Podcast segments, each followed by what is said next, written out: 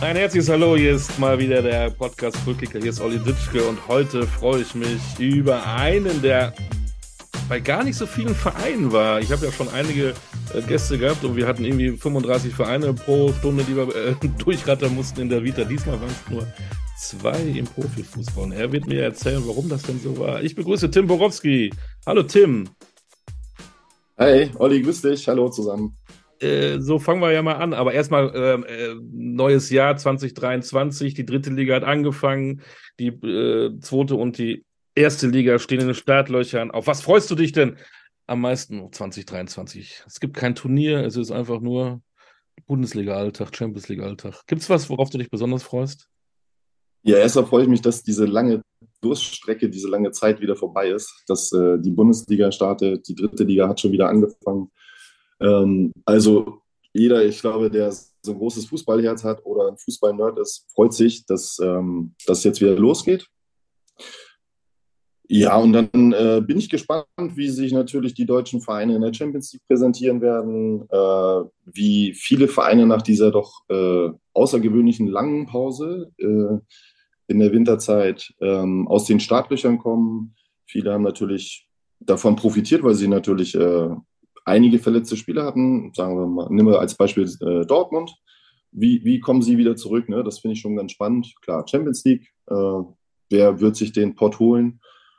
Ja, und dann gibt es natürlich äh, viele schöne Momente wahrscheinlich, die uns erwarten werden, wie das im Fußball nun mal so ist, ne? von Wochenende zu Wochenende. Ähm, die Stadien werden wieder voll sein, die Begeisterung ist da und ähm, ja, ich würde es mal so allgemein halten. Deswegen es geht wieder los. Ich äh, krieg Gänsehaut. Tim ist heiß. Tim ist wieder hungrig auf, auf den ich Fußball. Bin Boah, nicht ganz einen Monat ähm, ist die WM in Katar zu Ende gegangen. Du warst ja auch ein bisschen äh, involviert als Experte, hast das verfolgt. Ähm, so einen Monat später, was ist so noch im Kopf geblieben? Irgendwas Nachhaltiges oder ist die WM schon wieder abgehakt und eben du freust dich auf, auf Bochum gegen Stuttgart, auf Bayern gegen Bremen, auf ich weiß nicht was. Also da freue ich mich natürlich auch drauf, ehrlicherweise. Aber was ist hängen geblieben von der WM? Ja, also erstmal natürlich diese hochemotionalen Bilder äh, um Argentinien herum, äh, die aus meiner Sicht dann tatsächlich, und ich habe es ehrlicherweise nicht erwartet, äh, die dann am Ende aber wirklich verdient sich den Weltmeistertitel geholt haben auf welche Art und Weise, das fand ich beeindruckend. Ähm, ja, und wenn du ein Buch schreiben müsstest, äh, besser kann man das ja nicht, äh, nicht formulieren und beschreiben äh, mit den Emotionen und mit dem Werdegang von Messi, dass er sich jetzt quasi wirklich zu den, ich weiß nicht, Top 3 Spielern der Geschichte des Fußballs wahrscheinlich hochkatapultiert hat, spätestens jetzt. Und ähm, ich durfte gegen ihn ja auch schon mal spielen ähm, und äh, war damals auch so ein Stück weit beeindruckt tatsächlich. äh, und, und freue mich einfach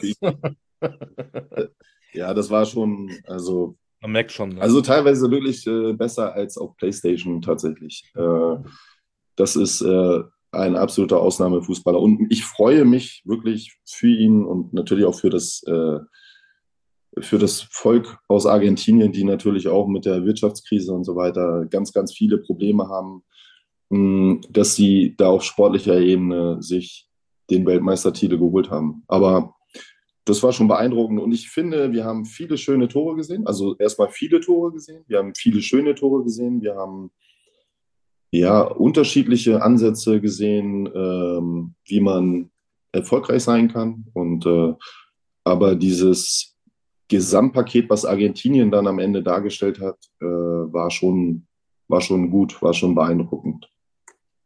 Man redet ja immer schnell, ähm, dass auch eine WM oder eine EM einen Trend setzt. Hast du einen Trend festgestellt? Ist es vielleicht dieses auch Kompaktheit, jeder mal wieder für jeden? Oder wenn ein Star in der Mannschaft ist, dass die anderen auch wieder für ihn arbeiten? Ist es über die Defensive kommen äh, oder ist es eigentlich, gibt es das eigentlich alles gar nicht? Ja, ich glaube, dass das so ein Sammelsorium im Grunde war. Ich glaube, diese eine 1A-Lösung gibt es nicht. Ne? Ähm, gut, wir haben natürlich bei der jetzt nicht letzten, sondern vorletzten WM, da haben wir gesehen, okay, du kannst ganz viel über Standards machen.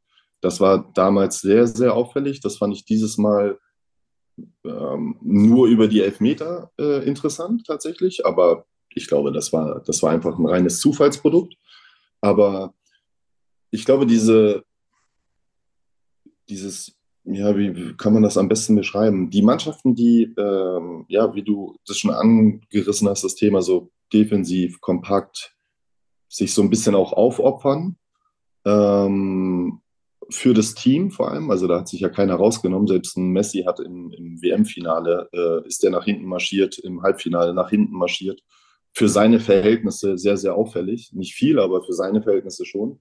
Und das macht dann am Ende scheinbar auch den Unterschied. Und, und wenn du ja dann auch gesehen hast, äh, dass nicht unbedingt die Teams, die viel auf Ballbesitz spielen, ähm, ähm, weit nach vorne gekommen sind, sondern die, die so ein bisschen individuelle Qualität auch äh, ins Mannschaftsgefüge aufgenommen haben und eingebunden haben, dann weit nach vorne gekommen sind ins Viertel, ins Halbfinale, dann ist das schon eine kleine Tendenz, die man, glaube ich, äh, sehen konnte. Äh, schön auch, dass äh, ja auch ein afrikanisches Team sehr, sehr weit gekommen ist. Ähm, und ich glaube, der Trainer selbst hat es auch gesagt, dass die wahrscheinlich in den nächsten Jahren beziehungsweise bei den nächsten WM-Turnieren eine, eine, große Rolle spielen werden. Davon gehe ich auch aus tatsächlich. Und man sieht das ja auch in den europäischen Ligen, dass viele Topstars dann im Grunde auch aus afrikanischen Ländern kommen. Ne? Und das ist schon, schon beeindruckend.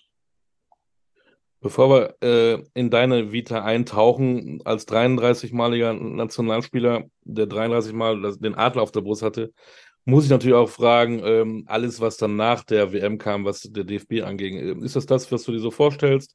Findest du das okay mit diesen, äh, ich nenne es mal Arbeitsgruppen, ähm, dass Rudi Völler jetzt erwähnt wird als möglicher Nachfolger von Olli Bierhoff neben Freddy Bobic? Ist das alles so, wie du, wie, gefällt dir das oder hast du andere Ideen? Oder wartest du auf einen Anruf, dass du dich endlich mal auf die Liste setzen? du könntest das doch auch. Ja, ich glaube, das äh, ist schon eine große Herausforderung, ähm, diese Aufgabe zu bekleiden. Ähm, und das Ganze, das ist ja so ein ganzheitliches Thema. Äh, ich bin auch ehrlich gesagt hin und her gerissen. Also es kam ja viel auf, wurde eh, also gerade in Deutschland, natürlich auch zu Recht diskutiert, ne, weil wir sportlich halt nicht vielleicht so abgeschnitten haben, wie wir uns das alle erhofft haben, wobei man fairerweise auch sagen muss, äh, am Ende waren es 35 Minuten, 35 nicht so gute Minuten gegen Japan tatsächlich. Ähm, da hättest du eigentlich schon in der ersten Halbzeit ähm, den Sieg einfahren müssen. Das hast du nicht geschafft. Äh, der Rest ist bekannt.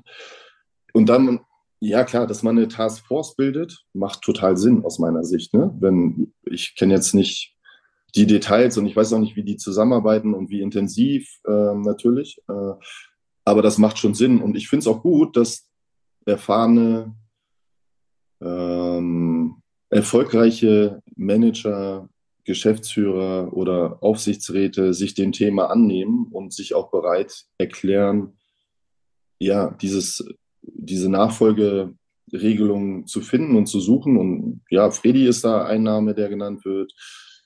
Rudi Völler ist ein Name, der äh, genannt wird. Ähm, ja, ich finde es gut. Ich finde, beide sind äh, täten den DFB bestimmt auch gut, tatsächlich. Wer es am Ende wird, ist natürlich äh, hypothetisch. Ich bin, ich bin ehrlich gesagt gespannt äh, und es ist nicht einfach. Und was ich aber verstehen kann, ist, dass man sich Zeit nimmt und nicht jetzt schon Anfang Januar versucht, irgendjemanden zu präsentieren, nur damit die Öffentlichkeit befriedigt ist. Also ich finde es schon ganz gut, dass der DFB-Präsident sich auch an den Spekulationen äh, nicht beteiligt und sich einfach auch die Zeit nimmt, äh, eine gute Entscheidung zu treffen. Also ich bin für Tim Borowski, der hat genügend Länderspiele gemacht, der hat eine Management-Ausbildung, der war, äh, hat, einen, hat, einen, hat einen Fußballlehrerschein, also gibt eigentlich keinen besseren. Danke. Danke für die Blumen. ja, ich gehe gleich, ich wohne ja nicht weit vom DFB entfernt. Äh, fahre ich gleich mal hin, sag mal dem Neuendorf hier. Was hältst du eigentlich von Borowski? Vielleicht klappt da was. Ja. Du hast dein Jahr angefangen mit einer Rückkehr in deine Heimat. Du warst in Neubrandenburg. Du hast, äh, ich habe es gelesen, das, das ist das größte U13-Hallenturnier Europas angeblich. Ähm, in Neubrandenburg. Was hast du da gemacht? Was, was war da los? Ja, im Grunde ist das, äh, also erstmal ist es, bist du gut informiert. Das ich echt stark. Äh, und das ist tatsächlich das größte U13-Turnier, Hallenturnier. Ähm, also du hast nur Top-Teams, auch international, also auch Tottenham zum Beispiel war da. Dann hast du diverse Bundesligisten, äh, Dortmund, Werder Bremen, Leverkusen, Hertha, Union. Dann natürlich ein paar lokale Vertreter mit äh, Neubrandenburg, PCK Schwedt, kennt man jetzt aus, aus anderen Bereichen, äh, mehr aus der Wirtschaft, weil da eine große Ölraffinerie ist. Äh, Hansa Rostock natürlich auch, als Lokalmatador im Grunde auch. Und ja, um, um den Zuhörern das zu Hause so ein bisschen zu beschreiben, das ist verrückt. Also es fängt morgens um 8 Uhr an, das Turnier. Ähm, und da kommen einfach mal 3000 Zuschauer hin in einer Halle äh, vom SCN, Sportclub Neubrandenburg heißt der. Das ist der Leichtathletikverein, der sehr erfolgreich ist. Äh, Astrid Kumbanus, äh, Katrin Krappe etc., äh, die da groß geworden sind. Ähm, ja, und fiebern da natürlich den, den jungen Talenten äh, da fiebern die mit und äh, ich habe das einfach nur ein bisschen zurückgegeben. Florian Weichert und ich waren jetzt die Ehrengäste. Florian selber da äh, war selber, glaube ich, mal schon Ehrengast, genau. Hat damals für Hansa Rostock gespielt. Ich äh, habe selber das Turnier gespielt, zweimal äh, mit meiner Mannschaft, mit dem ruhmreichen BSG Post Neubrandenburg damals. Ja. Und ja, ich finde, das gehört sich einfach, wenn du da groß geworden bist, wenn du dem Verein auch viel zu verdanken hast, wenn du dem Turnier viel zu verdanken hast, dann, dann ist das eine Selbstverständlichkeit zuzusagen, dass man Ehrengast ist. Und das ist ja auch eine große Ehre. Äh, auf der anderen Seite, insofern ähm, war das schön, da zu sein, ähm, die Talente zu sehen, zu begleiten im Grunde auch und das Turnier zu unterstützen auf anderer Ebene.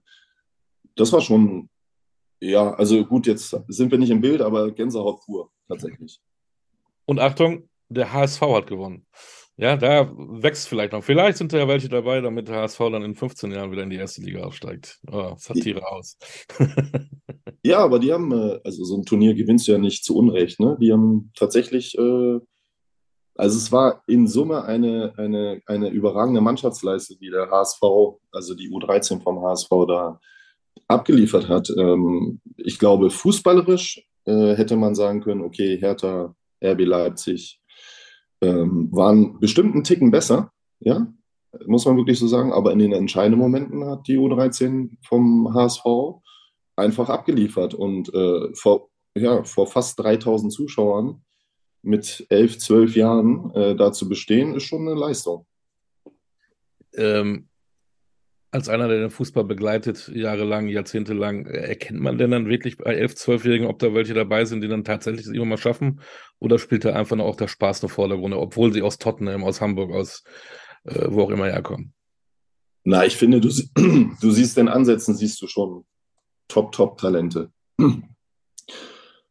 Das siehst du daran, äh, wie sie sich bewegen, welche ja, Aufnahmefähigkeit sie haben, Spielaufnahmefähigkeit, welche, welches Entscheidungsverhalten in engen Situationen äh, sie haben, wie sie sich anspielbar machen, wie sie sich drehen, wie sie den Ball behandeln, wie sie Mitspieler in Szene bringen, wie sie aber auch selber zum Abschluss kommen. Doch, das sieht man schon. Also da gibt es auch bei den Turnieren immer so, ich würde mal sagen, so zwischen, zwischen zwei und, und, und vier Spieler, die sehr, sehr auffällig sind. In der Vergangenheit war es, äh, das haben mir dann auch nochmal ein paar Neubrandenburger gesagt, gab es dann auch mal, wo du so einen Spieler hast, der komplett dann nochmal richtig herausgeragt ist. Also das sieht man schon. Und ähm, ich habe jetzt den Namen nicht parat, aber äh, da waren ein, zwei, einer von Leipzig, der ist sogar Torschützenkönig und bester Spieler geworden. Äh, Linksfuß, da hast du schon gesehen, dass das schon richtig gute Qualität ist. Aber das heißt noch lange nicht, dass du dann am Ende auch safe mhm. dann der Bundesligaspieler wirst. Ne? Und ja, ich will jetzt nicht unbedingt von damals oder von mir selbst erzählen, aber wir sind ja nun mal in dem Podcast. Äh, Im Grunde war das bei mir, das war ja mein Sprungbrett im Grunde, äh, in die große, weite Fußballwelt zu kommen. Äh, weil wir haben damals mit meiner Mannschaft, ähm, also als, ich habe damals als Jüngerer im älteren Jahrgang quasi mitgespielt. Da haben wir das Turnier gewonnen und im darauffolgenden folgenden Jahr haben wir das im äh, gleichaltrigen Alter auch nochmal gewonnen. Und da bin ich einmal bester Spieler geworden, einmal bester Torschütze tatsächlich. Und wie das so ist im Fußballleben, ähm, gehört einfach auch Zufall und Glück dazu. Da war dann Werder Bremen mit dabei, wo der Sohn des Chefscouts dabei war, der leider jetzt schon verstorben ist, Rolf Behrens. Äh, und der hat dann quasi meine Eltern angesprochen, hat gesagt, den Tim, ja, Tim ja. So, den, den finden wir oder finde ich ganz spannend. Und wie das dann so ist, damals reichte das noch aus, dass man eingeladen wird zur Dieter Bodensky Fußballschule. die es heute noch gibt, ja? ja, die gibt es, glaube ich, immer. Ja, aber es war einfach, ne, so, dann hast du noch ein paar, was waren das, glaube ich, äh, Puma King. Äh, Lederschuhe äh, zu Weihnachten geschenkt bekommen, die standen dann unter dem Weihnachtsbaum. Ja, und dann, äh, pff, ja, das war, das war einfach toll. Äh, und dann bist du da zur Fußballschule hin und äh, die Sympathie war sowieso da für Werder Bremen.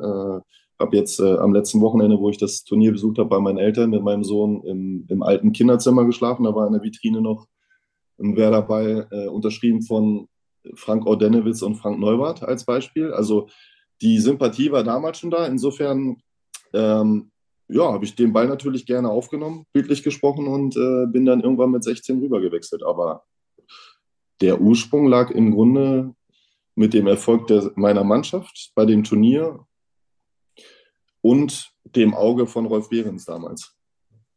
Aber jetzt willst du mir nicht erzählen, dass du als Neubrandenburger äh, kleiner Junge Werder Bremen-Fan warst am Anfang. Da hattest du bestimmt andere Heroes und anderen Verein.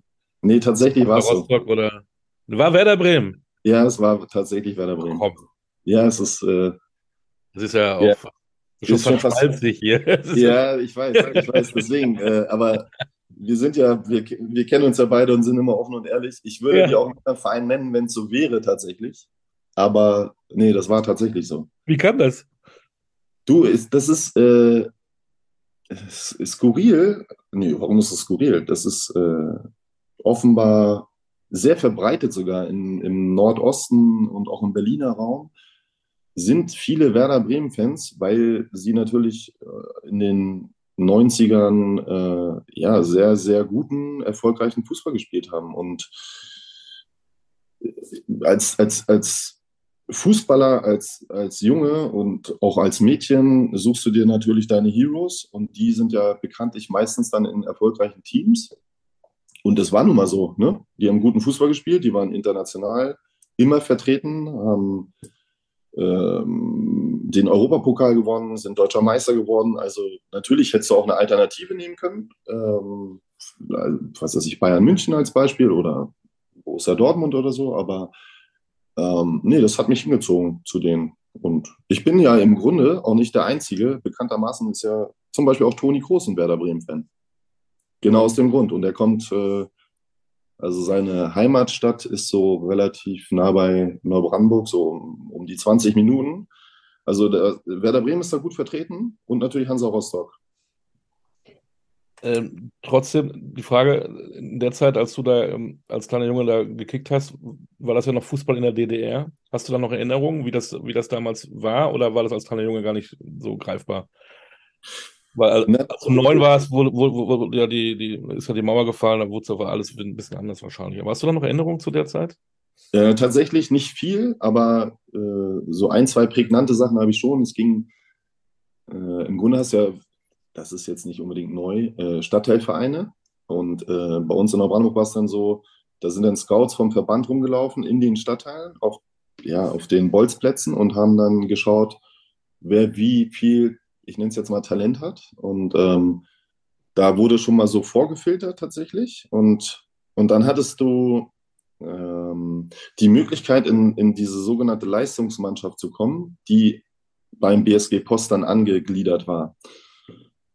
Und da musstest du dich aber für qualifizieren, logischerweise, äh, indem du ja so, so, so, eine Art Test gemacht hast. Da musstest du mit sieben oder acht Jahren 50 äh, Mal rechts jonglieren, 50 Mal links, 25 Mal mit dem Kopf. Ähm, dann natürlich deine spielerischen Fähigkeiten, deine technischen Fähigkeiten wurden gemessen, deine athletischen Fähigkeiten natürlich auch. Und äh, an, diese, an diese Testtage kann ich mich tatsächlich noch erinnern. Und ähm, da wolltest du natürlich auch schon damals unbedingt hin. Und die Aufregung oder Angespanntheit war doch schon groß. Äh, und trotzdem habe ich es irgendwie genossen, weil es irgendwie Spaß gemacht hat. Mhm. Aber das ist so das Prägnanteste, was ich, glaube ich, ja, aus dem, ich nenne es mal, wie hast du es gesagt, DDR-Fußball, ne? So mitgenommen mhm. habe tatsächlich, genau, ja. Mhm. Aber nie Sympathien gehabt für einen DDR-Club? Gut, Hansa Rostock um die Ecke. Gab es da was? Bist du da mal da gewesen? Hast du mal ein Spiel angeguckt? Ja, ich, äh, ich glaube, wenn es so geblieben wäre, wäre ich bestimmt zu Hansa Rostock gewechselt. Ähm, und auch sehr gerne. Mhm. Aber dadurch, dass sich das natürlich politisch alles dann verändert hat und offener geworden ist, ähm, zum Glück natürlich, ja, wollte ich dann irgendwann unbedingt nach, äh, nach Bremen gehen. Ne? Ähm, und zu der Zeit in dieser, ich nenne es mal Übergangsphase, äh, wann war das so, 90, 91, 92, war ja relativ vieles auf Vogelwild nicht so richtig durchorganisiert. Und ähm, Hansa Rostocks erste Mannschaft, da wo Florian Weichert ja auch mitgespielt hat, ähm, die waren zu der Zeit schon top. Äh, aber in der, im Nachwuchs war, ja, waren viele Optionen, ähm, viele Potenziale lagen da so ein Stück weit brach, ähm, weil keiner so richtig wusste, wo geht die Reise einfach hin. Ne? Und dadurch, dass diese gefestigten Strukturen in Leverkusen, in Bremen, in Dortmund und so weiter immer dann trotzdem weiter konstant ähm, weiterliefen, äh, war es für mich natürlich perfekt, dann nach Bremen zu wechseln.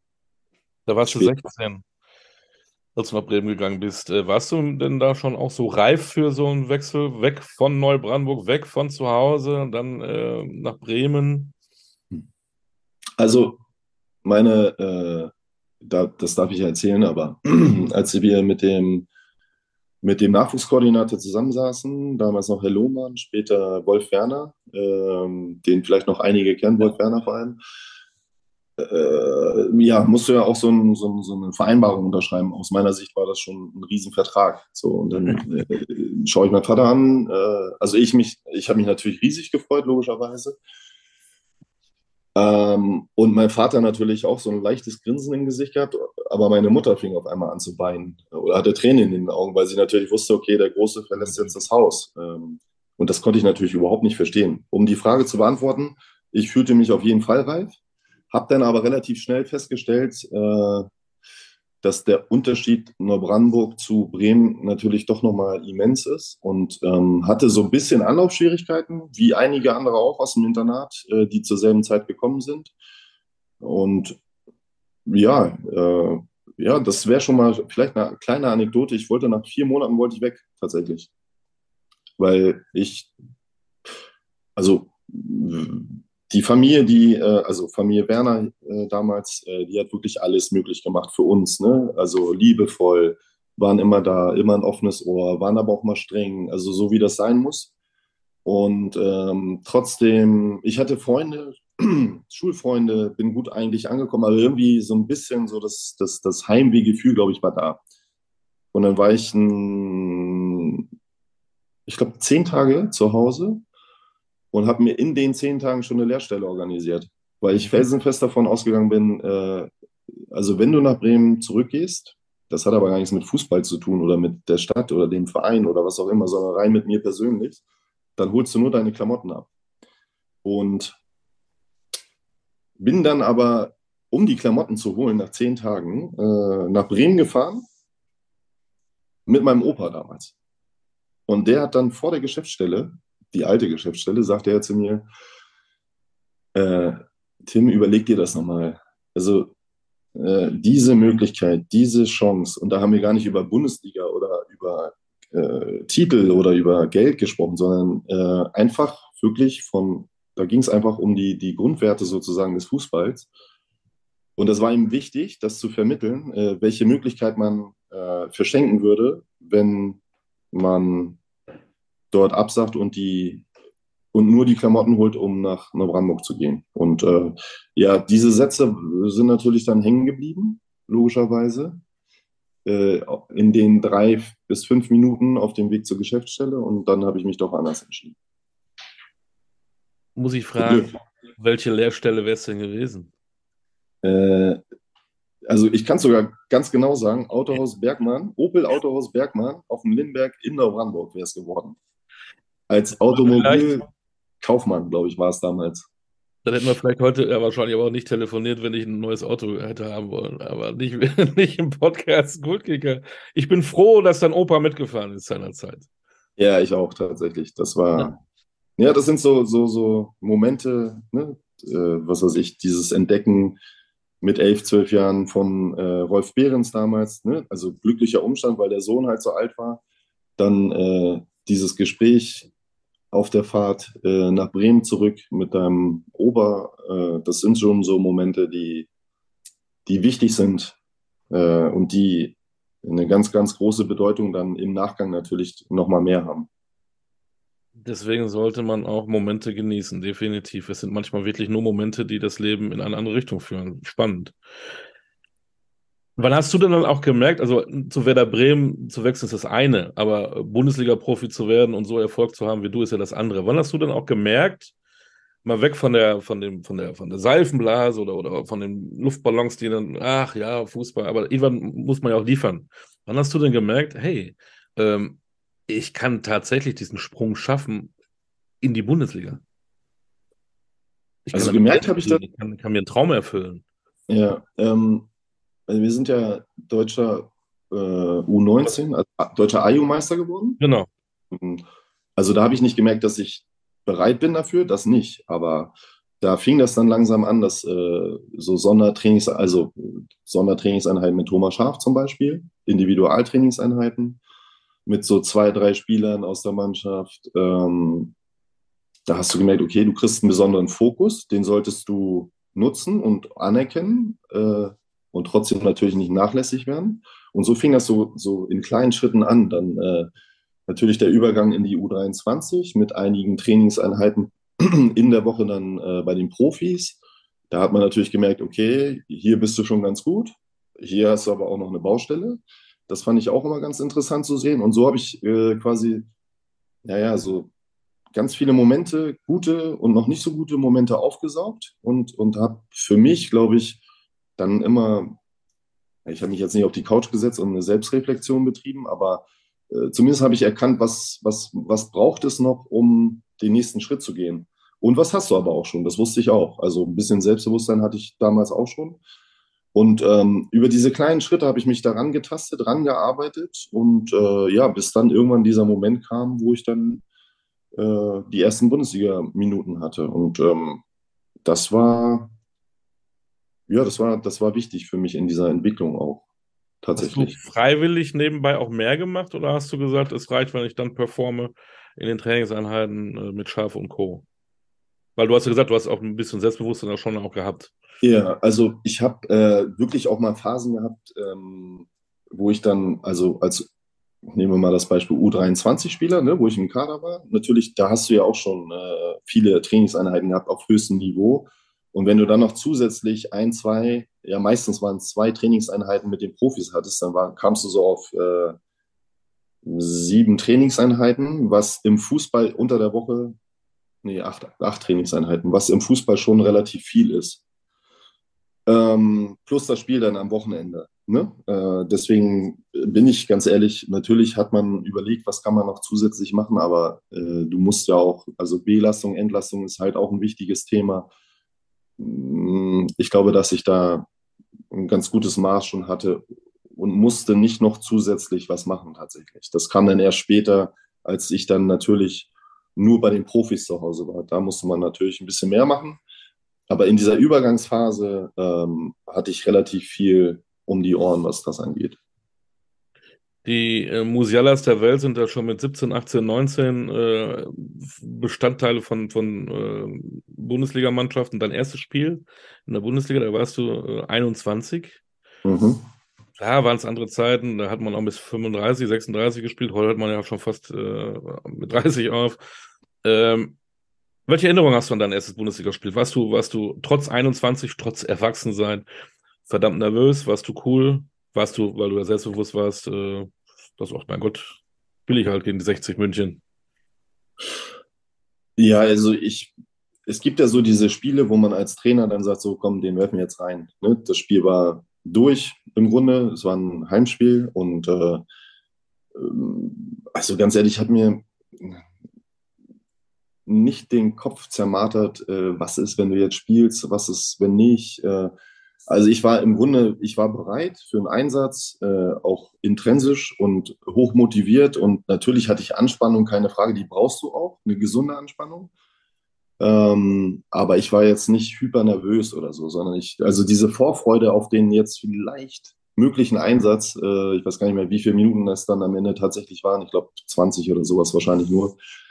Äh, diese Vorfreude war einfach so groß tatsächlich äh, und ähm, dass gar keine Zeit war, äh, hyper nervös zu werden, sondern äh, reinkommen, das ist das, worauf du 21 Jahre hingearbeitet hast, oder nicht 21, aber äh, 15 oder so. Und ähm, deswegen war diese Vorfreude einfach so groß und äh, habe das natürlich genossen. Und ja, klar, äh, äh, Thomas, also Thomas Schaf, ähm, war dann auch in der Phase natürlich ein wichtiger oder wenn nicht sogar der wichtigste Bestandteil in der Förderung und Unterstützung in, in positiven wie auch in negativen Phasen, die es ja auch gab. Äh, Im Endeffekt warst du bis 2008 in Bremen. Also ähm, das war schon auch dein Verein, nicht nur weil du als Junge äh, da Sympathien für hattest, sondern auch als du dann dort das auch gelebt hast, diesen Verein, ähm, hast du auch gemerkt, das ist auch mein Verein, auch die ganze Zeit über. Ja, und zwar in allen Facetten tatsächlich. Also nicht nur das rein Fußballerische, sondern das Gesamtpaket. Ne? Also äh, auch heute habe ich noch Beziehungen, äh, Kontakte zu, zu dem Verein, aber das hat ehrlicherweise gar nichts mit dem rein Sportlichen zu tun, sondern das ist, weil das Zwischenmenschliche einfach passt und das ist, äh, was ja Werder Bremen auch auszeichnet. Deswegen ist das äh, mein Verein tatsächlich, genau. Und ähm, ja, natürlich gibt es das nur noch selten oder fast gar nicht mehr. Bis, also, beste Beispiel ist natürlich Thomas Müller.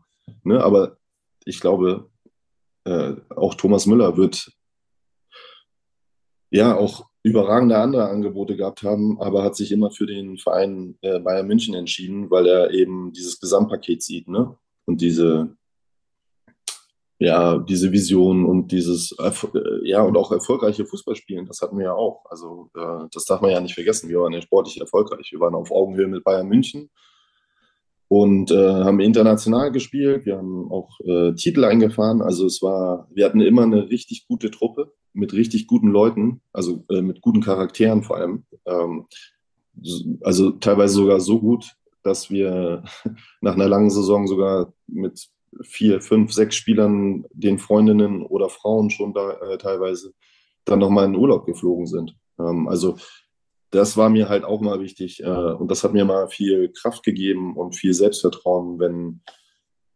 ja die Chemie auch gestimmt hat. Äh, dass da gute Charaktere dabei sind, merkt man ja auch dann, wenn man sich die Meistermannschaft mal anguckt oder, oder vom Pokalfinale. Äh, Frank Baumann ist mittlerweile in einer, in, in einer wichtigen Position. Äh, Manier ist mittlerweile, glaube ich, auch in der Schweiz, glaube ich, in der Position, entweder Sportdirektor oder Trainer, ich glaube Sportdirektor. Ismail hat eine Trainerkarriere gemacht. Äh, Simon Rolfes geht gerade steil bei Bayer Leverkusen. Ähm, da merkt man schon, dass da auch wirklich auch, ähm, auch im Kopfmäßig Substanz war. Ja, total. Also da muss man sagen, haben äh, Klaus Allofs und Thomas Schaaf auch äh, also wirklich auch ein Gespür, ein Händchen dafür gehabt. Äh, ja, auch so Spieler wie, äh, wie nehmen wir da als Beispiel Fabian Ernst. Ne? Der, super Typ, super Charakter. Ähm, der ist in, in Hamburg gehypt worden. Äh, ich kann mich noch eine Schlagzeile erinnern, der, der Franz Beckenbauer, der neue Franz Beckenbauer, mhm. der neue Kaiser. Und ja, und wie das dann so ist, natürlich, äh, Riesenhype um deine Person, jung, ähm, spielst vor ausverkauftem äh, Publikum, äh, in den Gazetten wird vieles Positives geschrieben. Und dann hast du natürlich auch mal äh, eine nicht so gute Phase. Und, ähm, und die hatte er dann in Hamburg damals und äh, ist aus der Phase im Grunde gar nicht rausgekommen. Und trotzdem hat sich der Mensch ja nicht geändert. Und ähm, Klaus Allofs und Thomas Schaaf haben das verfolgt, haben das äh, begleitet äh, über mehrere Monate und Jahre und haben dann irgendwann gesagt, komm, äh, den holen wir, der, der bringt uns weiter. Und, und so haben sie ganz viele Spieler geholt, äh, die einfach charakterlich ähm, top reingepasst haben und, und ähm, und sportlich sowieso, weil das Potenzial hat man ja irgendwann mal oder das Talent hat man ja irgendwann auch gesehen. Selbst auch ein, ein Diego, ne? Ein, äh, ja, jetzt leider die Karriere beendet. Den hat man auch gerne spielen sehen, aber das, der saß in Porto, saß der auf der Tribüne. Auf der Tribüne, muss man sich mal vorstellen. Und den haben die geholt, mit vollster Überzeugung. Und so hat das dann immer gepasst. Ähm, gute Typen, äh, fußballerisches Potenzial war da. Äh, die Mannschaft, der Kern war auch so stark, dass man sie ganz schnell aufgenommen hat und ihnen auch das Gefühl vermittelt hat, hier, ähm, das sind unsere Werte, das sind unsere sportlichen Ziele und äh, du bist herzlich willkommen. Und, ähm, und so war das dann meistens auch und deswegen waren wir auch erfolgreich. Äh, Stichwort Erfolg. Ähm, bei Günther Jauch wäre das eine interessante Millionenfrage wahrscheinlich. Gegen wen wurde äh, Werder Bremen 2004 äh, Pokalsieger? Äh, ich glaube, die wenigsten Oder. würden auf Alemannia Aachen kommen. Äh, krass, ne? Dass die damals im Finale waren. Ähm, war das für dich dein Spiel, was für dich am meisten im Fokus steht heute noch? Das vielleicht am besten Spiel, weil du da eben an diesem Finaltag zwei Tore gemacht hast? Ähm, nee, das, also das gehört natürlich zu den Top-Spielen äh, in Summe, aber das ist eher das Gesamtpaket, ne? Also ausverkauftes Olympiastadion, äh, Hälfte Aachen, Hälfte Bremen, äh, überragender Sommertag, so, so, so laue, warme Temperaturen, bestes äh, Fußballwetter, Flutlicht ist angegangen und ja, äh, ich glaube, das wäre tatsächlich so eine 250.000 Euro Frage oder wenn nicht sogar 500.000 Euro Frage bei Günter Jauch. Und dann alle Mann Aachen, die äh, eine überragende Saison gespielt haben, ne? Ähm, mit Erik Meyer und Stefan Blank und wie sie alle hießen. Äh, ich glaube, Bashiru Salou vorne auch noch. Ähm, also eine richtig coole zusammengestellte Zweitligatruppe, wohlgemerkt. Genau, Zweitligist, genau. Die haben hinterher uh, UEFA Cup gespielt dann, ne? Ja, genau. Und, und, nee, das äh, Double hat genau. Ja, und, und von der Konstellation her gar nicht so einfach, weil man muss ja fairerweise sagen, wir sind drei Wochen vorher deutscher Meister geworden und man kann sich so ungefähr ausrechnen und vorstellen, was in den zumindest 10, 14 Tagen danach bei uns passiert ist. Ein bisschen Becksbier getrunken. Ja, so ein bisschen. nur, nur, ein bisschen. Naja, ähm, auf jeden Fall, irgendwann kam so dieser Tag dann auch logischerweise zum, zum, zum Endspiel hin, äh, wo man dann natürlich für sich als Spieler auch gesagt hat, so jetzt, jetzt, äh, jetzt wäre mal wieder Apfelschorle und stilles Wasser ganz gut um das äh, Finale und, und dann natürlich auch was Historisches zu erreichen, äh, den Doublesieg äh, zu holen. Und äh, deswegen war die Konstellation gar nicht so einfach. Und, ähm, und trotzdem war es ein schöner, richtig geiler sportlicher Tag tatsächlich. Ähm, klar, Familie, Freunde, ausverkauftes Haus. Und wenn du dann noch äh, zwei Tore beisteuerst zu einem 3 zu 2 Erfolg dann gegenüber äh, Alemannia Aachen, dann ist das natürlich eine der Top-Events, Top-Erlebnisse, Top-Spiele, die man dann in der Vergangenheit hatte. Ich höre aber daraus, da gibt es noch ein Spiel, was dich noch mehr irgendwie mitgenommen hat. Welches ist das? Ja, ich würde fast sagen, so mehrere. Ne? Ähm, also in der Champions League, wir haben damals in, in Valencia gespielt, die hatten drei Jahre zu Hause nichts verloren. Äh, und haben da gewonnen. Das war so eins der Spiele, da habe ich gar nicht getroffen, aber es war hochemotional, war ein gutes Spiel von uns, auch von mir persönlich. Ähm, das war beeindruckend, auch in dem Stadion da zu spielen. Dann natürlich das WM-Eröffnungsspiel äh, zu Hause bei der Heim-WM vor, keine Ahnung, 1,2 Milliarden TV-Zuschauern. Ähm, ja, das war das Halbfinale leider natürlich verloren in der WM gegen Italien. Aber das sind so Spiele, ich würde es nicht auf eins beschränken, aber das sind so die Top-Spiele tatsächlich. Und auch das äh, Finale in der U19 Deutschen Meisterschaft gegen VfB Stuttgart damals, auch das darf man nicht verkennen. Auch das war was Besonderes. Nur nicht ganz so viele Zuschauer. nee. ich glaube, da waren, da waren gefühlte 28 zahlende Zuschauer, der Rest waren äh, Friends and Family oder wie das heißt. Family. Friends and Family und ein Berater oder so wahrscheinlich. Ja, du bist ja einer, der sehr viel reflektiert und auch ein bisschen drumherum guckt. Äh, die Frage, was ist denn, ähm, du warst viel mit dem Fußball unterwegs, auch alleine 30 Champions League-Spiele gemacht, du warst 33 Mal mit dem Adler unterwegs. Ähm, was hat dich denn am meisten beeindruckt? Welches Stadion und welches Land? Oder welche Stadt oder wo du dann auch, oder Verein, den du dann so erlebt hast?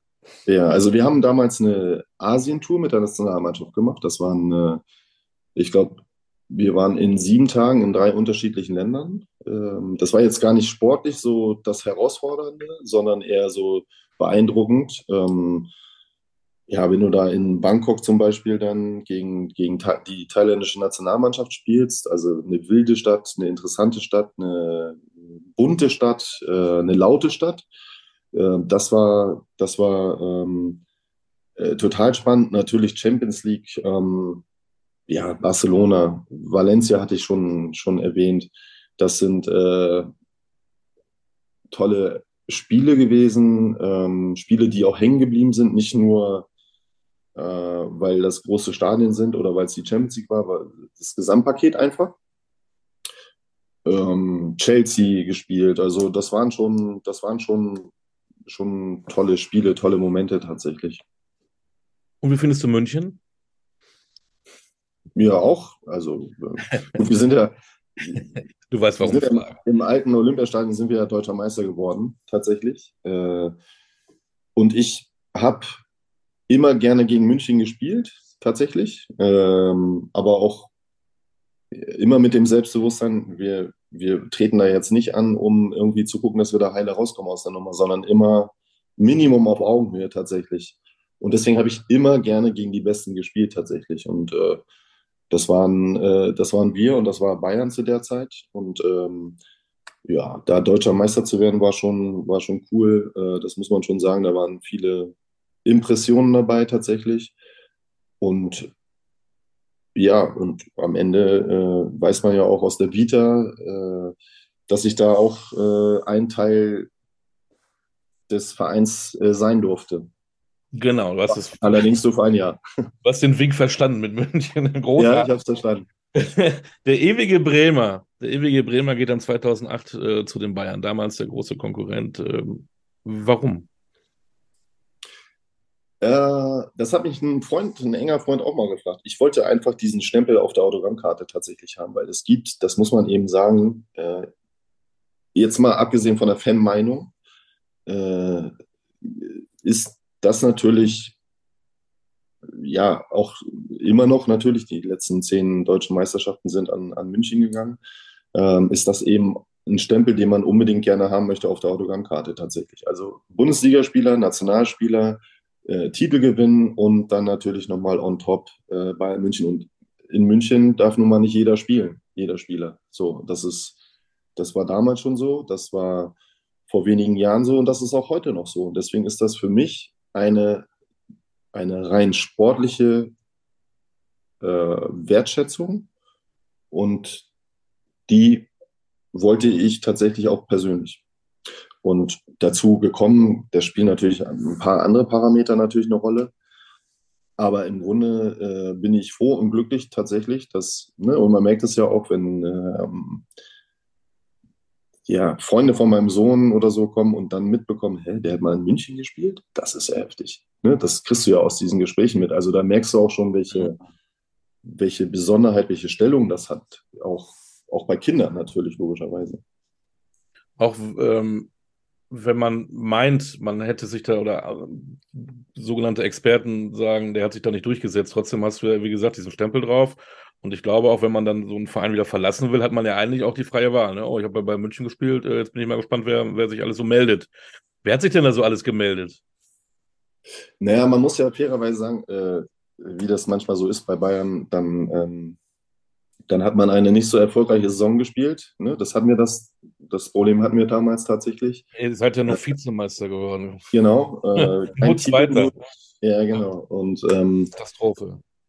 Ja, so ist es tatsächlich. Äh, das war wirklich eine Katastrophe für den Verein tatsächlich. Äh, insofern, ähm, ja, habe ich das ja im Grunde proaktiv dann auch forciert. Natürlich hat dann, ich glaube, Karl-Heinz Rummenigge war es damals, der hat dann gesagt, so, die Spieler können gehen, also die drei, vier, fünf, keine Ahnung, wer das alles noch war. Und dann habe ich gesagt, ja, okay, äh, interessant, dass man das über die Medien macht. Äh, sag's mir ins Gesicht, dann, dann finden wir eine Lösung. Und dann über die Medien das zu spielen, das war so, was mir nicht gefallen hat. Und, und dann am Ende habe ich es ehrlich gesagt auch selber forciert und, und für mich stand dann aber fest, okay, wenn du den Verein verlässt, dann nur zu Werder Bremen zurück. Das ist kein Witz. Das äh, habe ich dann irgendwann aber auch äh, dann mit Uli Hoeneß so besprochen bei einem, ja, ich habe ihn dann irgendwann mal angerufen, habe ihm gesagt, äh, Manager, wir müssen uns mal zusammensetzen. Das war, glaube ich, 21 Uhr abends. Äh, meine Frau war auf Heimatbesuch äh, in Bremen. Du hattest lange. Ich saß da in München, genau. Und ähm, ja, rief ihn dann an um 21 Uhr und äh, er sagte, Tim, du weißt, wo ich wohne, ist ein bisschen weiter raus. Ich so, ja, das weiß ich, das ist es mir aber wert. Äh, lass uns zusammensetzen. Mm, wir müssen uns mal unterhalten. So, und dann haben wir uns darüber unterhalten und äh, dafür bin ich ihm heute noch, also ihm persönlich vor allem dankbar, dass er sich überhaupt die Zeit genommen hat.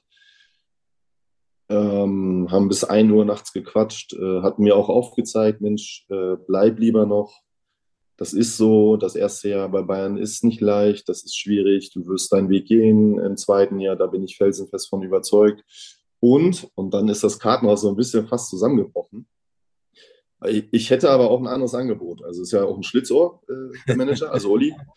ja. Und äh, was ihn ja auch am Ende so sehr erfolgreich gemacht hat, ich könnte dich nach, äh, nach England verkaufen, zu Tottenham Hotspurs. Für, ich glaube, ich glaube 15 Millionen waren es damals. Das war schon eine ordentliche sportliche Summe für einen ja, 29, 28, 29-jährigen Mittelfeldspieler. Und ach, da habe ich gedacht, nein, bitte nicht. Warum denn diese Option? Ähm, aber am Ende muss man sagen, äh, er wusste, worauf ich hinaus will. Äh, er wusste, dass nur eine Sache in Frage kommt. Und dann hat er gesagt, ja, dann muss Klaus sich mal melden, also Klaus Allofs, und dann setzen wir uns zusammen und dann finden wir da schon eine Lösung. Und die, die Lösung ist ja dann am Ende auch bekannt. Ähm, zwei Fragen dazu. Einmal, ähm, stimmt das denn, dass dich der Tulpengeneral gar nicht wollte? Weil du sagst ja gerade, Uli Hoeneß hat gesagt, komm, bleib vielleicht noch ein Jahr. Oder hat das nur gesagt, weil er dich eigentlich loswerden wollte und, und 15 Millionen einsacken wollte? Oder war es wirklich so, dass der Louis van Gaal dich gar nicht wollte? Hast du mit dem auch gesprochen, mit dem Holländer? Ja, äh, habe ich tatsächlich. Und äh, das war kurios tatsächlich. Äh, am Anfang habe ich gar keine Rolle gespielt. Also ähm, wir haben in den ersten Tagen, da wollte sich äh, Louis van Gaal so ein Bild machen, haben wir ganz viel 11 gegen 11 gespielt tatsächlich und schon so, also er hat sich ja logischerweise, das macht ja auch Sinn, äh, das macht auch jeder Trainer, vorab schon beschäftigt mit den Spielern, mit den Qualitäten, mit den individuellen Stärken und Schwächen und ist dann zu irgendeiner Erkenntnis gekommen und hat dann in den ersten Tagen 11 gegen 11 in München spielen lassen, äh, mit so einer, ich nenne es mal so, A-Mannschaft gegen so eine aus seiner Sicht B-Mannschaft, wo in der B-Mannschaft natürlich auch schon welche drin waren aus seiner Sicht, die den Verein gerne verlassen dürften, könnten, vielleicht sogar sollten. Ähm, und habe in meinem ersten Training, da sollte ich glaube ich äh, eine 10 spielen, weiß ich noch, aber mich immer in den Zwischenräumen bewegen, so wie man das von Thomas Müller quasi auch häufig sieht und, und, und äh, ja, erkannt hat auch.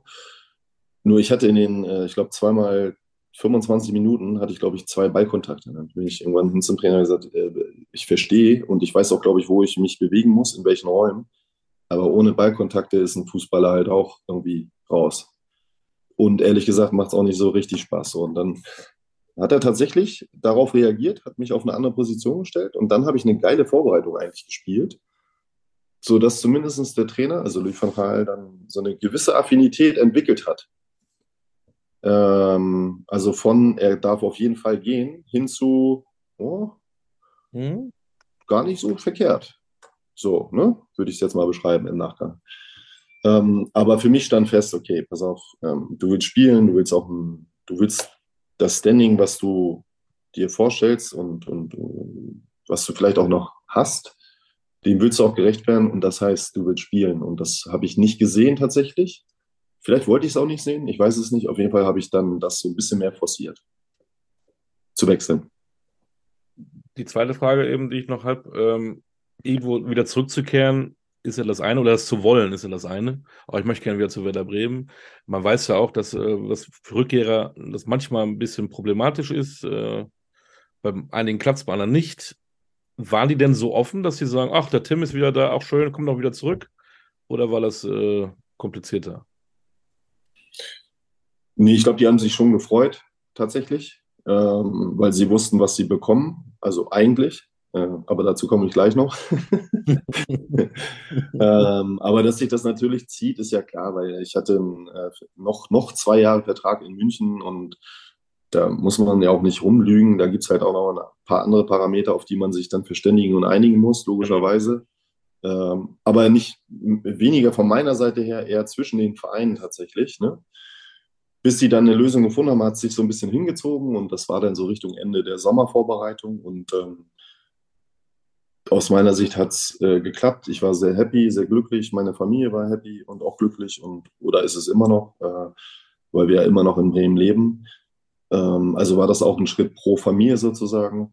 Ähm, und ja, die Rückkehr äh, hätte ich mir persönlich tatsächlich anders vorgestellt und ich hätte dem Verein auch lieber oder liebend gerne mehr gegeben als das, was ich dann am Ende resümierend betrachtet äh, gezeigt habe tatsächlich. Also ich war dann, ich glaube, ich hatte meinen Zenit, den hatte ich in München mhm. erreicht.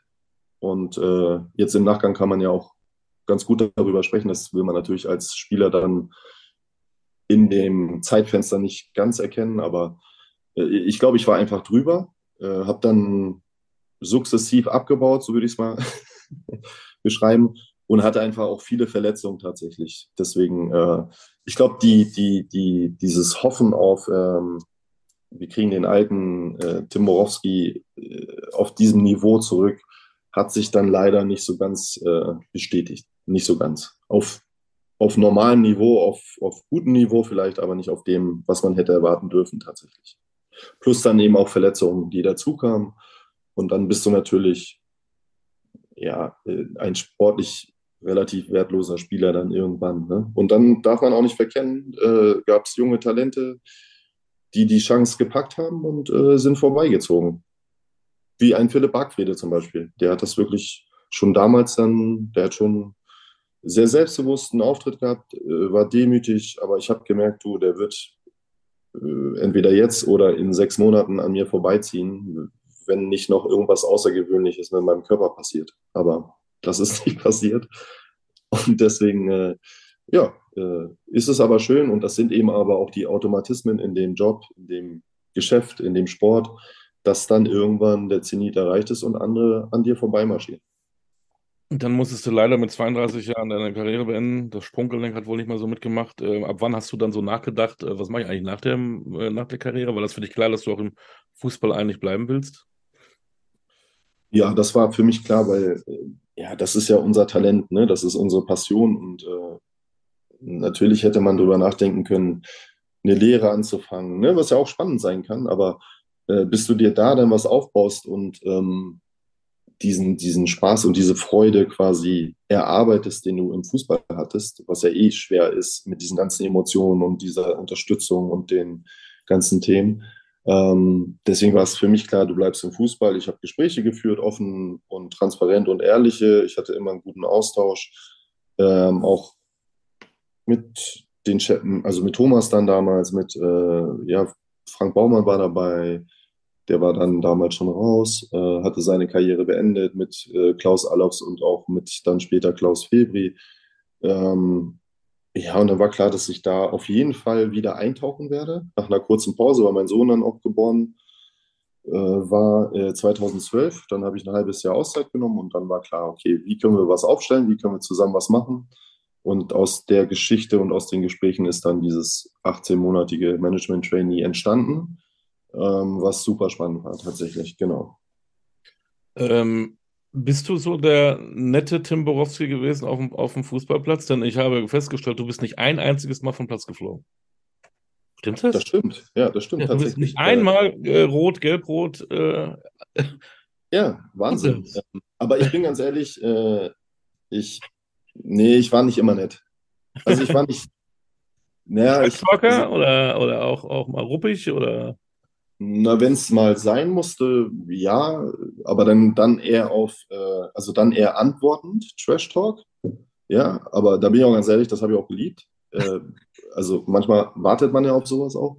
Nee, also ich glaube, dass ich äh, dem Erfolg alles untergeordnet habe. Und ähm, ja, also ich, äh, also ich glaube, ja, ist ein bisschen blöd, wenn man über sich selbst spricht, äh, was solche Themen angeht. Aber ich glaube, dass ich wahrscheinlich ein anderer Tim Borowski bin im Privaten als auf dem Feld. Also wenn's, wenn Wettkampf ist, ist Wettkampf. Und dann, dann kannst du auch mal Drecksau sein. ja, aber nicht Link oder so, ne? Ja. Nicht, das, ist, das nicht, das gar nicht. Aber äh, wenn, das ist aber heute noch so. Also mein Sohn würde niemals von mir einen, äh, einen Sieg geschenkt bekommen. Niemals. Nie. Also im Tischtennis nicht, im Fußball nicht, im Basketball nicht, im Tennis nicht. Das mhm. kann ich nicht. Das ist nicht mein Naturell. Und wenn Wettkampf ist, wenn, wenn ich sage jetzt mal bildlich gesprochen, das Flutlicht angegangen ist, ja, dann ging es darum, mit deinen äh, Buddies, mit deinen Kollegen, mit deiner Mannschaft zu gewinnen. Und da wurde auch alles ausgereizt, was aber im fairen Rahmen äh, aus meiner Sicht äh, möglich war, tatsächlich. Du hast äh, beim Filbri ein bisschen was gelernt im Management. Du warst ähm, Co-Trainer äh, beim äh, Florian Kofeld, hast also da auch wieder den Rasen gerochen. Du hast einen äh, Trainerschein. Da fragt man sich doch, äh, Tim Borowski, der wirklich äh, unwahrscheinlich sympathisch ist, viel, viel, viel gelernt hat in seiner Karriere, ähm, warum du jetzt mit mir hier sitzt und nicht irgendwie ein Mannschaftstrainierst oder am Schreibtisch von einem ähm, interessanten Profiverein. Ja, super. Frage. Dass du die Zeit hast, um mit mir zu reden. äh, ne, also für mich war, war es grundsätzlich immer wichtig, also im Sport immer top zu performen und äh, dafür auch viel ja, zu geben und, und auch aufzugeben, logischerweise. Aber das fiel mir nicht schwer. Und so war es dann im Nachgang, nach der sportlichen Karriere war es auch mein Ansatz und auch mein Ziel, äh, mich top äh, aufzustellen. Und das eine ist Management Trainee, äh, das kennenzulernen, alle Facetten äh, von A bis Z tatsächlich, alle Abteilungen. Ähm, Sportstudiengang, ESM-Akademie war mir wichtig und mir war es wichtig, die, die höchste Lizenz noch zu, ja, sich zu erarbeiten, zu, zu erkämpfen auch. Äh, das ist ja auch, auch viel Verzicht äh, im, im Trainerbereich, also die, den, den Fußballlehrer zu machen. Und das, äh, dieses Gesamtpaket war mir wichtig, das zu erreichen. So, und äh, natürlich mit den praktischen äh, Teilen dazu. Co-Trainerrolle war, war top. Drei Jahre, fast, nee, Quatsch, fast vier Jahre äh, mit Florian Kofeld äh, zusammen mit allen Facetten, die dazugehören. Ähm, ja, und so ein breites Spektrum war mir wichtig, das abzubilden und, und das auf allerhöchstem Niveau. Und ja, die Frage, warum ich jetzt hier sitze, ich habe dann damals nach dem Abstieg ähm, ganz bewusst mal gesagt, so, ich muss mal einen Cut haben. Ich muss mal im Grunde mal raus, mal durchatmen und ja, auch selbst reflektieren tatsächlich so und, und die Zeit auch mal nutzen ähm, für sich selbst, äh, um das so ein bisschen aufzuarbeiten, weil das hing schon lange in den Klamotten, dieser Abstieg, da bin ich schon ganz ehrlich.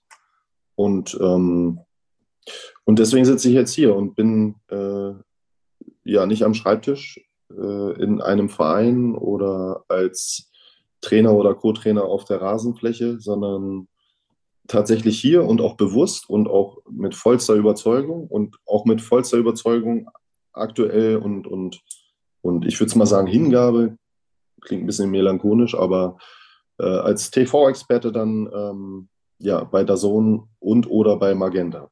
Mhm. Ähm, und ich gehe nachher zum Bernd Neuendorf und sage ihm, dass da einer sitzt in Bremen, der hätte Bock auf Teamchef. Ähm, deutschen Fußballnationalmannschaft. Zum Schluss ist ja nicht so, dass du dich da langweilst. Äh, du machst eine ganz tolle Sache mit deinem Stiftungsverein. Ja. Da ist Tim Borowski and Friends, da müssen wir noch drüber reden. Ähm, du hast da so eine Überschrift ähm, gesetzt zu Bälle, Bücher, Bildung. Ähm, hat auch wieder was mit Jugend zu tun, da schließt sich ja der Kreis. Äh, wie gesagt, letzte Woche war es ja Neubrandenburg bei den, bei den Jungs und Mädels bei der U13. Was machst du da genau? Ja, ähm, genau, Stiftungsverein, äh, der sich zusammensetzt aus zwei engsten Freunden von mir. Die möchte ich nicht unerwähnt lassen äh, und die im Grunde auch menschlich gesehen viele ähnliche Ansätze haben. Unter anderem natürlich auch äh, soziale Verantwortung. Äh, was kann man auch zurückgeben, so ein bisschen und, und äh, was kann man unterstützen, was kann man begleiten und das ist eben der Ansatz, den Jugendlichen einfach Möglichkeiten zu bieten, sich zu entfalten, äh, sich zu bewegen, äh, sich zu bilden und äh, eben nicht nur als, ich nenne es jetzt mal reiner Geldgeber, ne? also was gut ist, ne? nicht falsch verstehen und auch total wichtig ist, aber sondern mehr, also das zu begleiten, zu unterstützen, in Stadtteil Meetings zu sitzen, in Workshops mit den äh, Jugendlichen, äh, sich auszutauschen, zu eruieren, äh, warum braucht ihr einen Fußballplatz, was begeistert euch, äh, reicht das aus oder reicht das nicht aus, ist es der Kunstrasen oder ist es der Schlacke oder die Gummimatte als Beispiel. Und da fördern wir und begleiten und unterstützen äh, mit dem Stiftungsverein und haben da, denke ich, ja, viele tolle, strahlende Gesichter auch gesehen und, und, und das, glaube ich, ist auch wichtig, äh, ja, für Personen des öffentlichen Lebens da einfach auch mal was zurückzugeben an die Gesellschaft. Und wie man das gestaltet, obliegt ja jedem selbst. Aber wir haben uns das so ein bisschen auf die Fahne geschrieben, dass äh, nicht nur den reinen Geldgeber zu, äh, zu spielen oder, oder umzusetzen, sondern eben da auch zu begleiten, zu fördern und zu unterstützen und umzusetzen. Tolle Sache. Mhm. Finde ich richtig klasse. Tim, Mach danke für deine Zeit. Ich muss nämlich jetzt meinen Jugendlichen von der Schule abholen, ähm, weil hier so schlechtes Wetter ist. Danke für deine Zeit. Ich wünsche dir für das Projekt viel Erfolg, auch für das, was danach kommt. Und wenn es dann nicht der DFB ist, dann kommt mit Sicherheit noch was anderes auf dich zu. Äh, dafür und aller, aller wichtig für deine Familie und für dich, bleib gesund. Ja, vielen Dank, Oliver. Richtig nett äh, und dir auch nur das Beste. Danke dir. Dankeschön. Das war Tim Borowski beim Podcast Kultkicker. Bis bald, wir hören uns.